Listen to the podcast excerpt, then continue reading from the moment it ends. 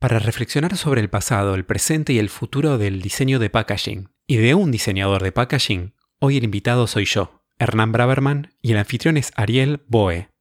Ariel es comunicador, podcaster, facilitador en metodologías ágiles y fundador de Senti Podcast, una productora y academia online de podcasting para marcas y organizaciones.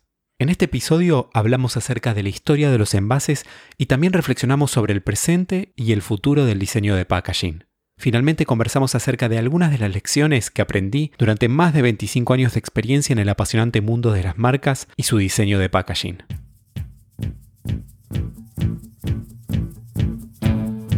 El diseño de packaging debe seducir, informar, entretener y hasta salvar el planeta.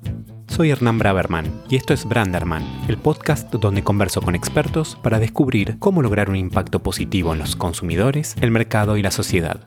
Advertencia, mantener este podcast fuera del alcance de marketineros y diseñadores de mentalidad cerrada.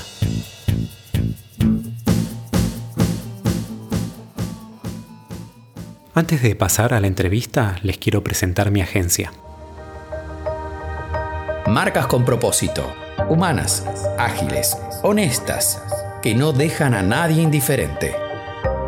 3D crea y revitaliza marcas para imaginar y dar forma al futuro. 3D la agencia de branding y diseño de packaging para marcas audaces. ¿Cómo estás, Hernán? Bienvenido. ¿Cómo va? Gracias, Ariel. Todo muy bien. Bueno, le quiero contar a la gente que Hernán, bueno, es experto en diseño de packaging, conferencista internacional, podcaster también hace un tiempo, director de 3D es docente también, y en este caso vamos a hablar de diseño de packaging, que es realmente algo muy particular, muy específico, pero que es realmente todo el mundo. Quiero de alguna manera comenzar a hablar de los inicios del packaging, un poco de historia. Estaría bueno que nos cuente vos que sos docente, que venís hace muchos años en esto, la historia del packaging, por qué surgió, cuáles fueron los primeros cambios y si tenés algo de data de eso. Primero contarte que al packaging lo inventó la naturaleza. Si vamos a una frutería y tenemos creo que los mejores packaging que podemos ver en cualquier lado. Vemos diferenciación, vemos comunicación a través del color y de la forma. Antes de probarlo ya nos llaman la atención. El producto está contenido, protegido, el producto no se echa a perder. Tenemos muchos easy opening, como por ejemplo en la banana. Claramente la naturaleza sabía más que nosotros porque le sumó un dato más que es la sostenibilidad desde el inicio. No se crea basura, todo se recupera.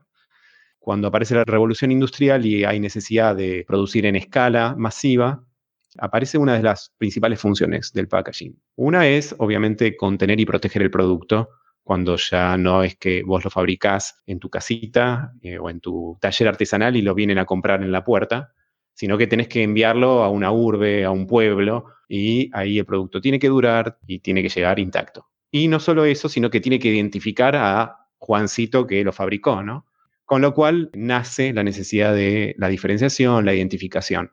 No por nada la palabra marca, que conocemos que en inglés viene de la palabra brand, que la palabra brand es una palabra eh, nórdica que significa quemar y tiene que ver con el tema del ganado, ¿no? Cuando lo, lo que vamos, lo marcábamos para indicar que es nuestro. Exacto.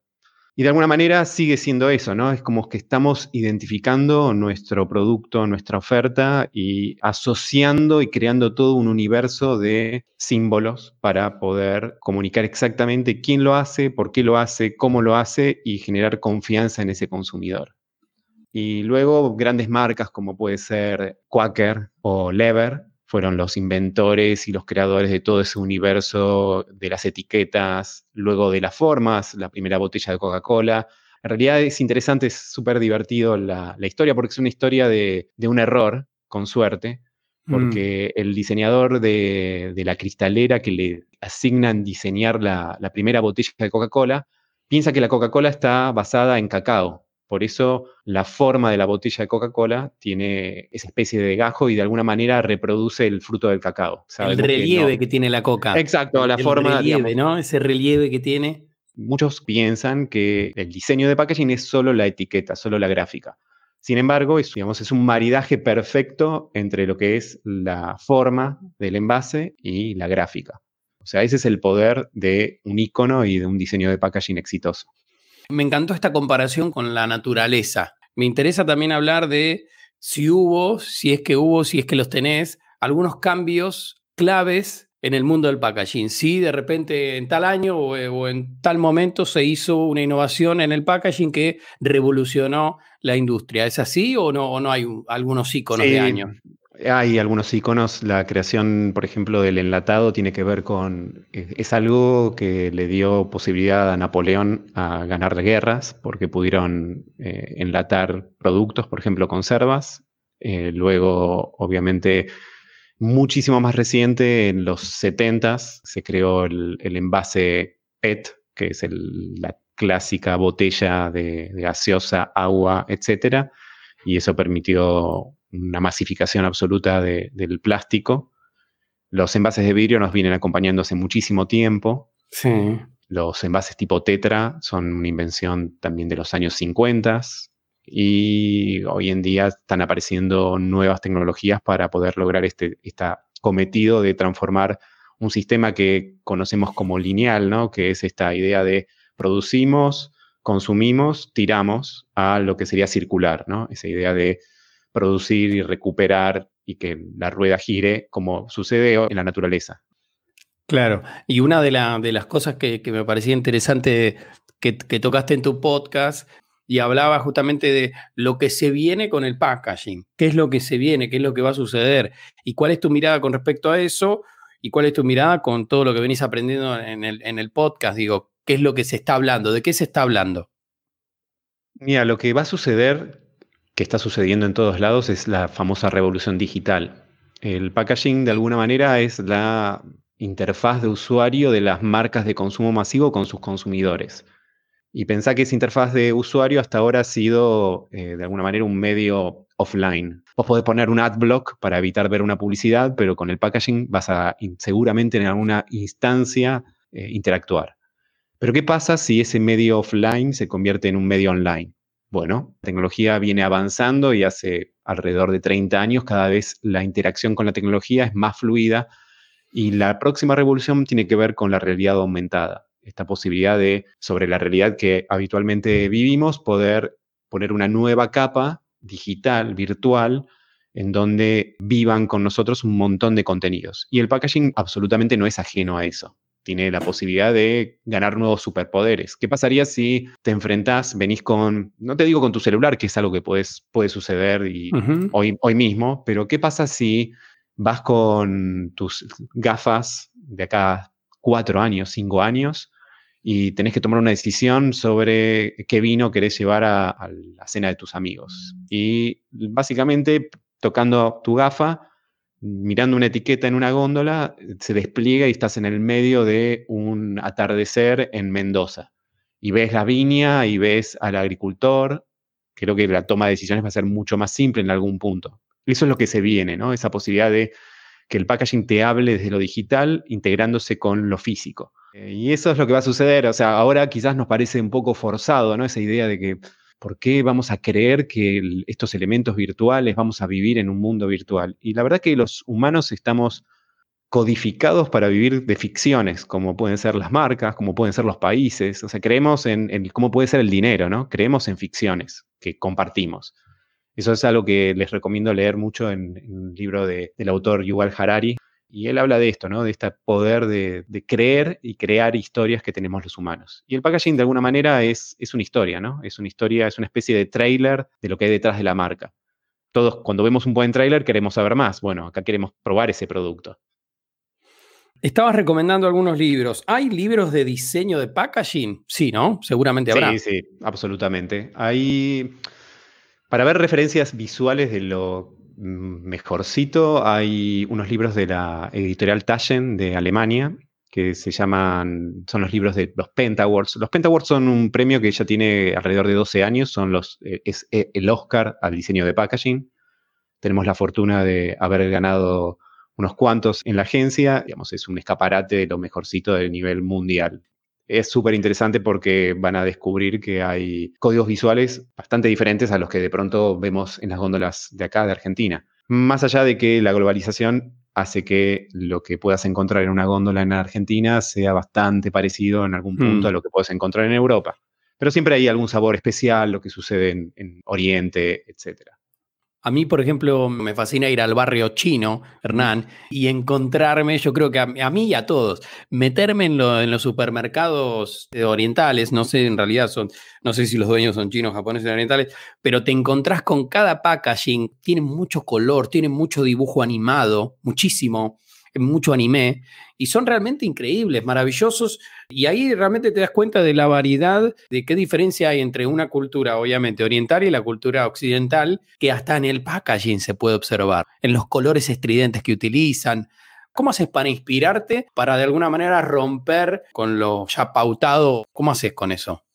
Primero, el packaging es una expresión cultural, definitivamente, de cada pueblo. El diseño parece que es pura creatividad y tiene un pie fuertísimo en la estrategia y también muy fuerte en la tecnología. Y creo que en esa parte la, inspiración se basa en una estrategia, se basa en entender qué está buscando ese consumidor. Todo parte de entender esas personas, entender qué es relevante para ellos.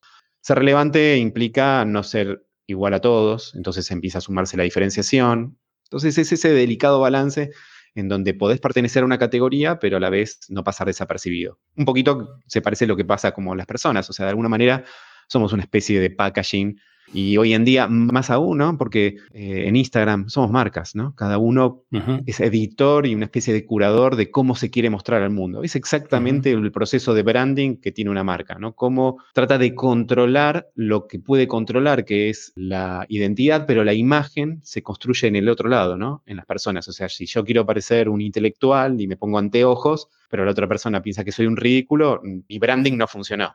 Lo mismo puede pasar con un packaging, ¿no? Quiero parecer un vino premium. Y la gente lo ve y dice, qué, grasa, como decimos. Qué grasa, ¿no? sí, sí, sí. Pero también tenés que ser consistente con lo que hay adentro tuyo, como una persona, y con lo que hay adentro de un producto. O sea, si sos un producto realmente premium y no lo transmitís bien, es una pena. Pero también, si sos un producto así nomás y querés hacerte el premium, cuando la gente te pruebe, va a decir, engañaron, ¿no? Por eso decimos que el primer producto lo vende el packaging y el segundo es responsabilidad del producto. Cuán interesante es empezar a entender que hay un trabajo enorme detrás de la construcción de un packaging, en dónde va a estar el producto, porque a veces sucede que puede ser un packaging hermoso, precioso, que llame la atención, pero luego te lo ponen atrás de, de una botella gigante que no lo ven. Eso ya es un trabajo que tiene que ver con ir, chequear las góndolas, ¿no? Cuando hacemos un diseño, tenés que pensar en qué ámbito va a vivir, ese diseño, ¿no? Es diferente si hablamos nuevamente del vino, un vino que tiene que competir en una góndola con 400.000 packs, más vale que grite, pero un vino en una vinoteca con una luz suavecita, tenue, más vale que te susurre al oído. O sea, son dos cosas muy diferentes Fíjate cómo de pronto las texturas, las lacas, ese juego de brillos y mate abunda en, los productos premium porque tenés el espacio, el lugar y el modo de compra adecuado a eso. Pero hay otro producto como un snack que tenés que comprarlo en segundos en un kiosco, más vale que te grite, ¿no? Que te grite y mm. que, que, te diga Ariel, ¿no? Que te diga, eh, vos, te tiene que llegar. Ahí están las historias, esa construcción de lo que llamamos brand stories que tienen que vivir a través del pack, ¿no? Si tiene que ver con el origen, si tiene que ver con quién lo fabricó, si tiene que ver con una postura en cuanto a la sostenibilidad de la marca. Todo eso es lo que tenemos que lograr traducir en una identidad. Pero la identidad es un reflejo de lo que somos. Entonces, primero es entender qué somos y después la identidad. Y cuando de repente se te acerca un cliente, bueno, vos tenés muchísimos años eh, con, eh, al respecto, ¿cómo empezás a trabajar? Justamente empezás a trabajar desde ahí, desde, bueno, pará, pero ¿dónde vamos a estar? ¿Qué es lo que realmente querés comunicar? ¿Cómo venís anteriormente haciendo otras cosas? ¿Ese es el trabajo que vas haciendo? ¿Cómo vas encauzando para que un cliente entienda que hay un trabajo detrás más allá de que vos hace mucho que venís haciendo esto y de alguna manera el que se acerca a ti sabe que se está metiendo con un profesional que, una persona que tiene años, pero quizás en esta carrera te ha pasado, ¿no? Que, que llegan y de repente te preguntan, bueno, sí, pero yo quiero esto, ¿no? Bueno, pará, vamos a pensarlo entre los dos, a ver cómo podemos en conjunto trabajar en la mejor opción para el usuario, para el cliente. El primer sombrero que nos ponemos nosotros como consultores de diseño de packaging o de identidad de marca es el del psicólogo y le empezás a preguntar, ¿y qué, por qué haces esto que haces? ¿Qué es lo diferente de esto? Y te, primero arranca con, no, lo mío es auténtico. ¿Pero qué es auténtico para vos? Porque finalmente, en un producto de consumo masivo, te encontrás que todas las leches son iguales, parecería, hmm. ¿no? Entonces no pasa por, no, la mía es de mejor calidad. ¿Calidad para quién? ¿Por qué? vayamos a, ver tus campos, vayamos a conocer tu gente. Y ahí empiezas a encontrar aquello que realmente los hace diferentes y aquello que tenés que, el desafío de comunicar, ¿no? Entonces, el primer punto sería ese de psicólogo, después tenés que ponerte el sombrero de, estratega, después el del creativo y finalmente el del tecnólogo, ¿no? De entender cómo se imprimen las cosas, cómo se fabrica, cómo se fabrica una botella, porque podés soñar algo espectacular y de pronto no se puede fabricar, es carísimo, todo ese tipo de cosas que no son menores. Entonces, tampoco es cuestión de soñar y después que te bajen de un ondazo y digas, ah, no, no se podía hacer nada.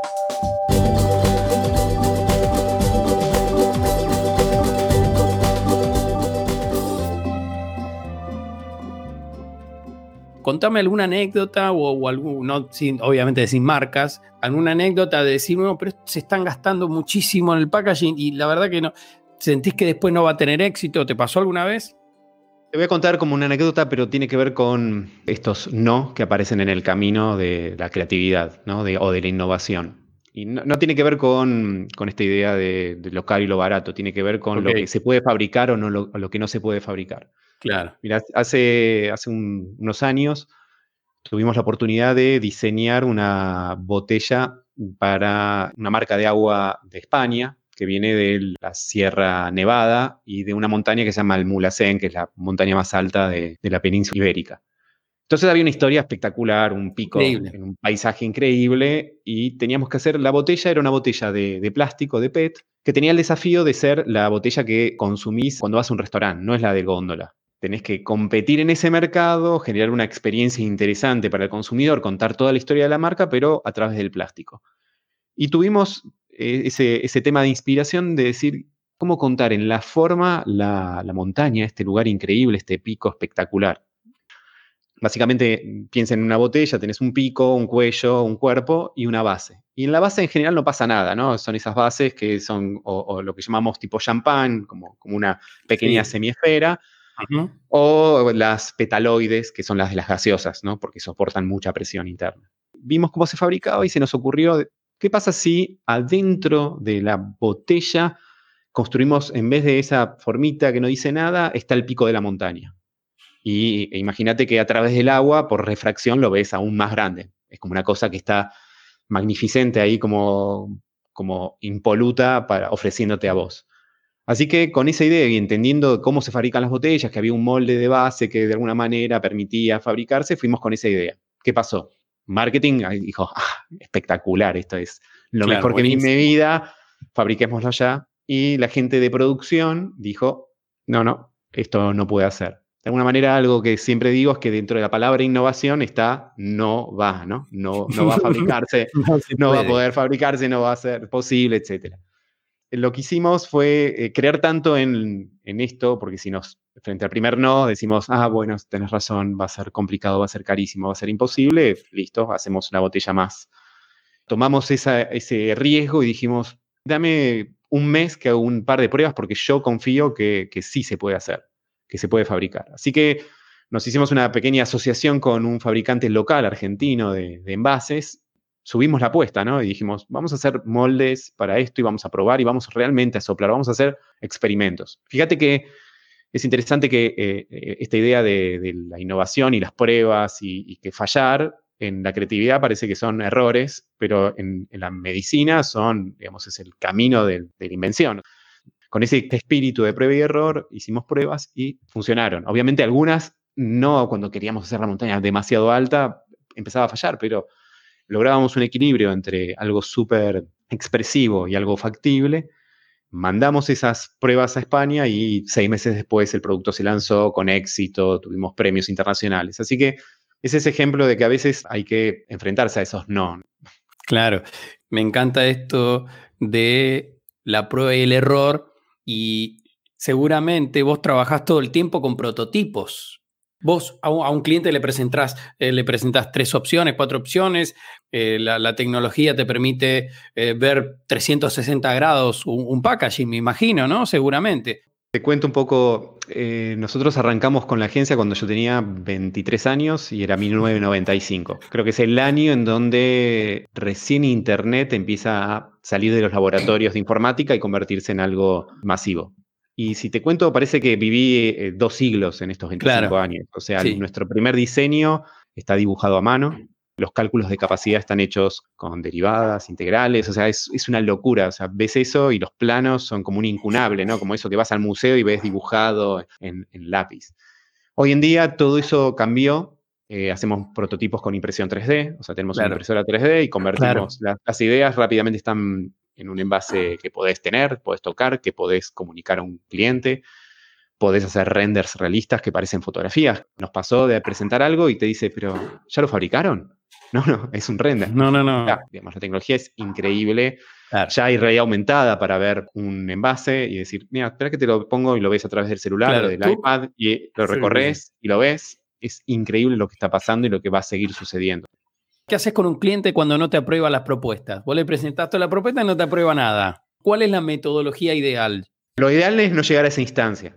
Y tiene que ver con poner la estrategia antes que la creatividad. Entonces, si vos co-creás con el cliente, el cliente primero vas a entender que cuando dice quiero que luzca artesanal, hay millones de maneras de entender. Digamos, uno parece que dices, ah, artesanal, listo, como, como cartón craft. Que le pongo un hilito, le pongo un hilito, ¿viste? y para él, por ahí artesanal era eh, blanco, mate, impoluto. No sé, no, no se parecían nada a esa idea. Entonces tiene que ver con alinearse, entender su marca, entender sus deseos, entender qué quiere el consumidor y a partir de eso poner la creatividad en función de esa necesidad. Vas a generar primero rutas creativas, no hay una solución creativa a un desafío, si no sería matemática, ¿no? Entonces sigue siendo diseño, o sea, tiene algo racional y tiene algo creativo, la magia de la creatividad. Vas a presentar rutas y vas a tener la devolución del cliente. Entonces ahí, a partir de ahí, vas a ir puliendo las propuestas. Inclusive en la agencia, que nuestra agencia afortunadamente es una agencia de, que, tenemos un equipo creativo amplio. El diseño es, una construcción de equipo, ¿no? Es, no hay un dueño, no es como Picasso, acá tenés a Picasso, ¿querés que te lo diseñe Gauguin? No, esto es un equipo que tiene la mirada del que está sobre la computadora y pensando el proyecto, está la mirada del directores creativos, está el estratega y sumamos ideas y cada vez también generamos como metodologías ágiles en donde el cliente ya no es una cosa de me recluyo y a los tres semanas traigo, acá está lo, que trajimos. No, Escuchás, no, presentás, mirás, pulís, trabajás. Entonces, a través de ese procedimiento de una metodología con estrategia adelante, vas a lograr un resultado óptimo. Sí, me imagino que, bueno, el framework Design Thinking es como, bueno, una de, una de las herramientas claves para ustedes, ¿no? Utilizan, ¿qué, otras metodologías utilizan? Tenemos siempre todo un procedimiento metodológico de investigación, de research, de benchmark, estar súper atento a lo que está pasando en el mercado, a lo que le está pasando al consumidor, a lo que le está pasando a la marca. Mientras trabajes con mayor investigación, mejor el consumidor a veces es como que opina con el espejo retrovisor, ¿no? Y no con, con esa posibilidad de imaginar lo, que viene. ¿Cuál fue el proyecto que más disfrutaste hacer? ¿Cuál fue el proyecto que más te frustró? creo que los proyectos nunca me frustran, me frustran a veces los clientes, cuando no se abren a, a, ese trabajo como partners, ¿no?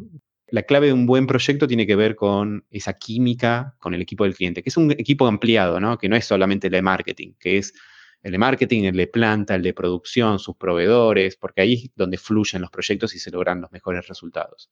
Y en cuanto a proyectos disfrutables, mira, disfruto mucho casos como este que conté del agua, donde podés romper las, las reglas de la innovación o generar algo nuevo se disfruta un montón también aquellos proyectos en donde nosotros lo diseñamos muchísimo para, para países de Latinoamérica, incluso del mundo. Puede ser desde Lituania, Nigeria, Macedonia, o sea, países que no, te esperarías. Y cuando tenés la oportunidad de, por un lado, a través del diseño, conocer otras culturas, conocer a otros clientes, eso es hermoso, más aún cuando viajas a esos países que de pronto nunca pisaste y te encontrás productos creados, diseñados por, en, Argentina, eso también es un orgullo que, me encanta. Nos pasa en España, nos pasa en casi todos los países, vas a la góndola y decís, ah, esto es mío, esto hicimos nosotros, esto hicimos nosotros. bueno. Y es, eso es genial, la verdad. O ganar premios internacionales, que también es un masaje. Es un lindo mimo. Al ego y al alma, sí, sí. Es un lindo mimo. Eh, claro, yo estaba pensando mientras hablabas, digo, ¿será que, ¿será que Hernán cada cosa cuando va al supermercado mira absoluto. Vos sos, sos medio obsesivo, estás mirando todo el tiempo que hay de nuevo, estás mirando todo el tiempo, esto yo lo haría de otra manera. ¿Es así? No soy medio obsesivo, soy del todo obsesivo. no, sí, sí, es una locura. O sea, tengo mis eh, viajes tanto obviamente de, negocios como de placer. hay que filtrar las fotos entre las fotos de, la vacación y las fotos del supermercado. La claro, ah, cantidad de... Gracias, gracias a Dios, eh, esto como les conté, arranqué hace 25 años antes del celular y que sea normal tener un celular, entrar eh, de pronto a una góndola en Londres, que es como el, museo, el mejor museo de diseño de packaging que podés encontrar. Mirá, qué bueno. Era una cosa rara, ¿no? Porque andabas con, con una cámara sacando fotos, mismo acá digamos, no, no te dejan en general sacar fotos en un, supermercado. Así que hmm. tenías todas las técnicas de apoyo la camarita digital, que ya no, era un celular, luego apoyo, le pongo una cinta para que se, no se note la lucecita, que no se te dispare el flash, esas cosas. Más allá que tuve que explicar un par de veces en inglés, no, no, no, yo turista, no, no, no sabía, no, sabía, Pero sí, tiene que ver con eso de, viste, estar absorbiendo, mirando. No para copiar, sino para entender hacia dónde van los mercados. Claro. Acá hay una pregunta que, tiene que ver justamente con tu rol, ¿no? Fuiste cambiando desde, desde emprendedor, desde cero, imagino, porque eras muy joven, muy jovencito. Arrancaste con esto a, bueno, a, generar una, agencia con premios internacionales. Y, acá la pregunta era si extrañabas ponerte a diseñar propuestas de cero como vos, digamos. Bueno, dame el laburo que yo me hago cargo. ¿Te pasa eso? Por ahí mm, no, mira, si me lo hubieras preguntado cuando me estaba recibiendo los primeros años, te hubiera dicho, no me imagino jamás dejar de estar frente a la computadora. Claro. Y de pronto yo soy una persona muy curiosa y que también como que balancea todo lo creativo con lo racional. O sea, me encanta la estrategia, me encanta la, creatividad. O sea, y descubrí o me redescubrí en roles en donde lo comercial me encanta, la parte estratégica me encanta y de alguna manera, a través de la dirección creativa, vivo esa cercanía a la creatividad, con una perspectiva. Es como aportar esa mirada un poquito afuera y desde el objetivo estratégico, poder lograr ese resultado ideal. Así que, no, la verdad que no lo extraño y a la vez fui redescubriendo otros aspectos que claro. está bueno, ¿no? Redescubrirse. Como, como esas marcas que también evolucionan todo el tiempo y no se quedan en el pasado.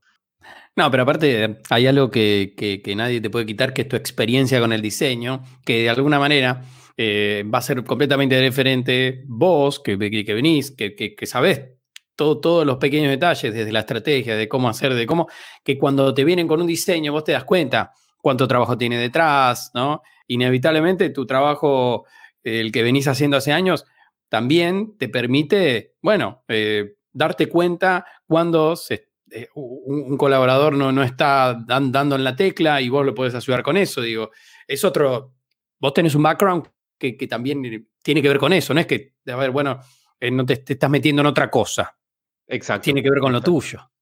Exacto, pero tiene también eh, tiene que ver con esa curiosidad que no tenemos que perder cada uno y de formarse y de mirar y de remirar y repensar. Mismo yo estudié diseño industrial, que es el diseño de productos, que tiene que ver más con las tres dimensiones. Y siempre me atrajo la parte de diseño gráfico, ¿no? Con lo cual, hoy en día, y parte de nuestro gran diferencial como agencia tiene que ver con unir esos dos universos, la estructura, lo 3D y lo 2D. Claro, totalmente. Y aparte tiene que ver con algo tan, tan especial, tan, tan, tan, tan de observar, ¿no? tan de la pequeña cosita, que es que es como tenés que tener un ojo muy, muy crítico, muy especial para dedicarte a lo que te dedicas. Por eso, cuando vi tus cosas, cuando vi tu agencia, dije, ah, bueno, realmente increíble, me encanta. Yo en algún momento quise ser diseñador gráfico y ahora agarro el Canva y de vez en cuando hago cosas, pero hasta ahí llego, digamos. no paso del Canva, no puedo pasar de Canva. Y, bueno, contanos rápidamente un poco de, tu podcast, que, me parece que, es un podcast muy acertado, muy, muy especial, muy particular. ¿Cómo surgió la idea? Primero porque, así como soy curioso, descubrí en los podcasts un universo escuchaba podcasts relacionados, algunos al diseño, muchos a la marca, pero ninguno a lo que me interesa a mí, que es ese territorio específico que es el diseño de packaging y todo lo que lo rodea. Si no estaba, lo tenía que crear yo, ¿no? Esa, era la idea. Claro. Especialmente, inclusive no había en Estados Unidos, o sea, en, otros países, que yo consumo bastante información de, en inglés, no, no, no encontraba Y nació Branderman, que es un juego con mi apellido. Yo soy Braverman. Hace yo cuatro años, eh, yendo por un proyecto a Colombia, me esperaban en el aeropuerto con el cartelito y decía Branderman. Branderman, mirá. Esto es, esto es una señal, así que fue quedando. Un placer, Hernán. Seguimos en contacto y seguimos ahí observando tus packagings. Espero que hayas disfrutado tanto como yo esta conversación. Podés chequear las notas del episodio para ver todos los links relevantes. Te invito también a seguirme a través de la cuenta de Instagram y mi website branderman.design. Suscríbete al podcast en tu app favorita para no perderte el próximo episodio de Branderman, el podcast en el que te propongo descubrir cómo lograr a través del diseño de packaging un impacto positivo en los consumidores, el mercado y la sociedad.